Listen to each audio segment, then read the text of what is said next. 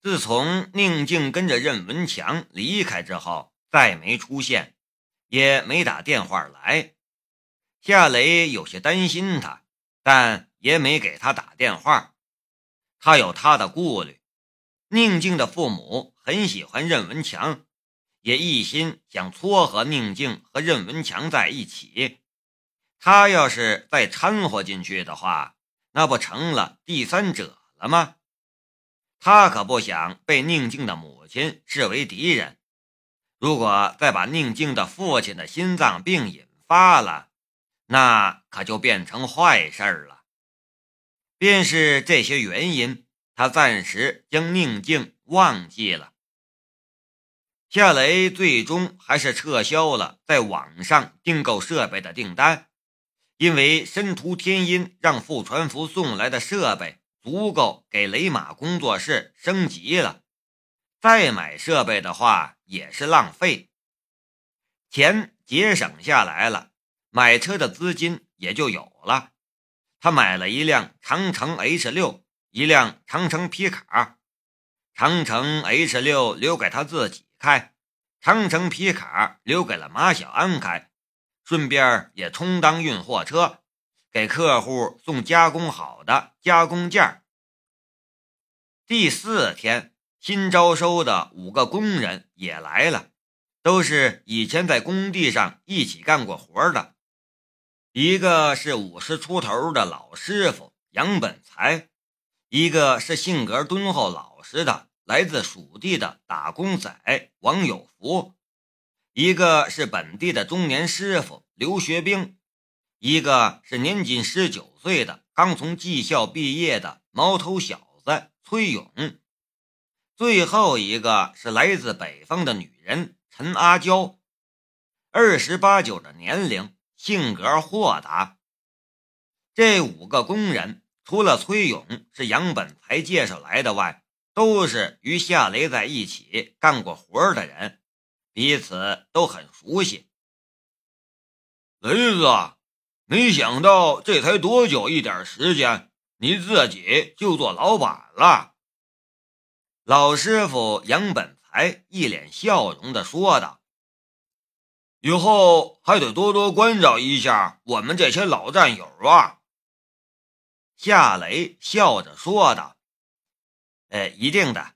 以前你们关照我，现在我关照你们，有钱一起赚。”嘿嘿嘿嘿，安逸，巴适。老实厚道的王有福就这么一句话，黝黑的脸庞上满是朴实的笑容。一旁的周小红看着他，心里暗暗道。这老乡哈儿样，瓜得很。最年轻的崔勇还戴着一副近视眼镜他有些拘谨，不过还是鼓起勇气跟夏雷打了一个招呼：“雷老板，以后请多多关照。”夏雷拍了一下他的肩膀，笑着说道：“不用客气，我大不了你多少。”以后叫我雷子哥就行了。崔勇跟着就叫了一声：“雷雷子哥，好好干，这个工作室就是我们大家的家。”夏雷说道：“雷子，出息了！你咋这么厉害呢？俺家那死鬼连你一根脚趾头都比不了，一天到晚就知道折磨俺。”陈阿娇咯咯笑着，语速也机关枪似的快。你这里缺老板娘不？一定缺个老板娘。嘿嘿，俺琢磨着。马小安打断了陈阿娇的话：“阿娇姐，得了吧你，你该不是想到我们的老板娘吧？”去去去去去！陈阿娇做了一个赶蚊子的动作。一点都不尴尬害羞。要是雷子看得上俺，俺现在就敢跟他上床干。雷子，你敢不敢？夏雷无语呀。工作室里顿时一片笑声。工地上这样的玩笑话很常见，男人、女人什么都说，有时候女人比男人还放得开。他们从工地过来，工地上养成的习气不可能一下子就改变了。雷子，你敢不敢了？本地的师傅刘学兵怂恿的道。夏雷面色微窘，别闹了，这样的玩笑开开就算了。陈拉娇说道：“就是。”俺一个结了婚、带了孩子的女人，哪里还配得上咱们雷子？俺说的是俺们村里的燕子，那姑娘美一个美呀，皮肤就像是面皮儿似的，屁股又大又圆，那奶……滴滴滴滴，一串汽车喇叭声打断了陈阿娇的话。按喇叭的人是江如意。他开着一辆崭新的长城 H 六，那辆车便是夏雷的座驾。他现在还不敢开车上路，只敢在小区的空地上练习。平时他不开的时候，便让江如意开去磨合。江如意自然是一百个愿意，前提是夏雷加油。江如意放下车窗，大声叫道。雷子，快点没时间了。夏雷说道：“我妹妹今天去京都读书，我得去送她。小安，你带着大伙儿干活吧，晚上一起吃一顿好的，我给大伙接风。”好啊！杨本才几人笑着回应。马小安说道：“雷子，替我给小雪带句话。”好好读书，一定要有出息。夏雷拍了一下马小安的肩膀，我一定会转告给小雪的。诸位，我先走了，晚上见。几人将夏雷送出了门口，江如意又催促道：“快点啊，墨迹！”夏雷说道：“你催什么催呀？我这不是来了吗？”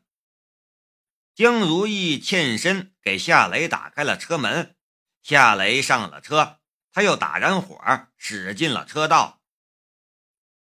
这车开着没什么问题吧？夏雷问道。这车是他这辈子买过的最贵重的东西，生怕他出点什么质量问题。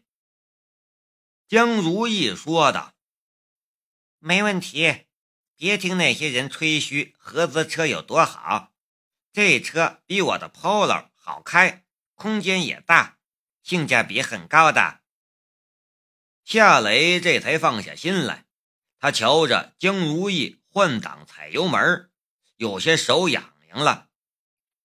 你别顾着自己开呀，你得教我开呀。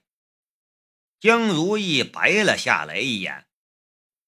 有驾照不会开车，真有你的！那个龙兵他就不怕你撞着人，竟然敢直接送你一本驾照。你到底教不教啊？教，把手放挡杆上，我教你在什么时候换挡。江如意说的，一边放慢了车速。夏雷将左手放在了挡杆上。有些紧张的等着江如意的指令。江如意突然伸出右手来，一把握住了夏雷的手。他的手绵软无骨，皮肤也滑滑的。夏雷的神经顿时变得敏感了起来，有些尴尬的道：“你抓着我的手干什么？”“教你开车呀！你以为我想干什么？”江如意瞪了夏雷一眼，脚下一踩离合，然后握着夏雷的手往前推。现在是三档，车子跑起来的时候就要加档，记住了吗？记住了。夏雷的视线却落在了江如意的大腿上，脑子似乎也变得敏感起来了，多了一些乱七八糟的想法。就这样，一个教一个学，长城 H 六在车道上忽快忽慢，惹恼了不少有车怒症的司机。一段半个小时就能走完的路程，江如意和夏雷用了足足一个小时。回到小区，夏雷领着江如意进了他家的门。客厅里的沙发上放着一只大行李箱，夏雪已经做好了出发的准备。看见夏雷和江如意进门，他跟着便站了起来：“哥，如意姐。”你们怎么这么久才回来呀？我都等一个多小时了。你哥要学车，我路上顺便教教他。江如意笑着说道：“你不知道，你哥笨得像一头大笨牛，一个简简单单的加减打，他学了半天都没学会。”夏雪看了夏雷一眼，神神秘秘的笑了。夏雷白了江如意一眼：“走吧，啰嗦！将来你一定会变成一个大嘴婆。”江如意说道：“大嘴婆就大嘴婆，要你管呢？”好了好了，你们别吵了，你们都吵了二十多年了，还没吵够啊？快送我去机场吧，不然就赶不上飞机了。”夏雪催促道。两人这才停止斗嘴，帮夏雪拿行李，然后离开了家。到了机场，夏雷一直将夏雪送到了检票口。小雪，到了京都，记得给龙小姐打电话，她会照顾你的。哥，你放心吧，我记住了。夏雪的眼里泛着泪花，长这么大。她还是第一次离开她的哥哥，心里舍不得呀。来，小雪，如意姐抱抱。江如意凑了上去，将夏雪紧紧的搂在怀里。如意姐，我舍不得你和我哥。夏雪再也忍不住了，眼泪从眼眶里流了出来。江如意温柔地安慰着她：“傻丫头，你又不是不回来了，寒假不就回来了吗？你要是想我和你哥了，你就给我们打电话，还可以用 QQ 的视频聊天嘛，不就见面了吗？”夏雪哽咽着道：“可是……”夏雷的心里也好生舍不得。可这个时候，他却板起了面孔，哭哭啼啼成什么样子？你始终要学会独立。快进去，到了给我打个电话，报个平安。夏雪这才止住眼泪，拖着行李箱进了检票口。走进登机通道的时候，他走几步就回头看一眼，那情景让夏雷的心里好一阵心酸。直到看不见夏雪了，夏雷才转身离开。回去的路上，夏雷继续学车。比较偏僻的路段上，江如意让夏雷开车，他坐副驾驶座上指挥着。学车是件好事情，不过夏雷觉得江如意像个女色狼，不仅摸她的手，还摸她的大腿。踩刹车！踩刹车！又来了！果然，话音还没落下，江如意的手就落在了他的大腿上，摁着他的大腿，让他踩刹车。他摁的还是靠近大腿根部的地方，非常敏感，这让夏雷非常紧张。他担心江如意随时会将手移上去一点点哗啦一下。把他的手刹拉起来。回到小区，江如意开着夏雷的长城 H 六去了警局。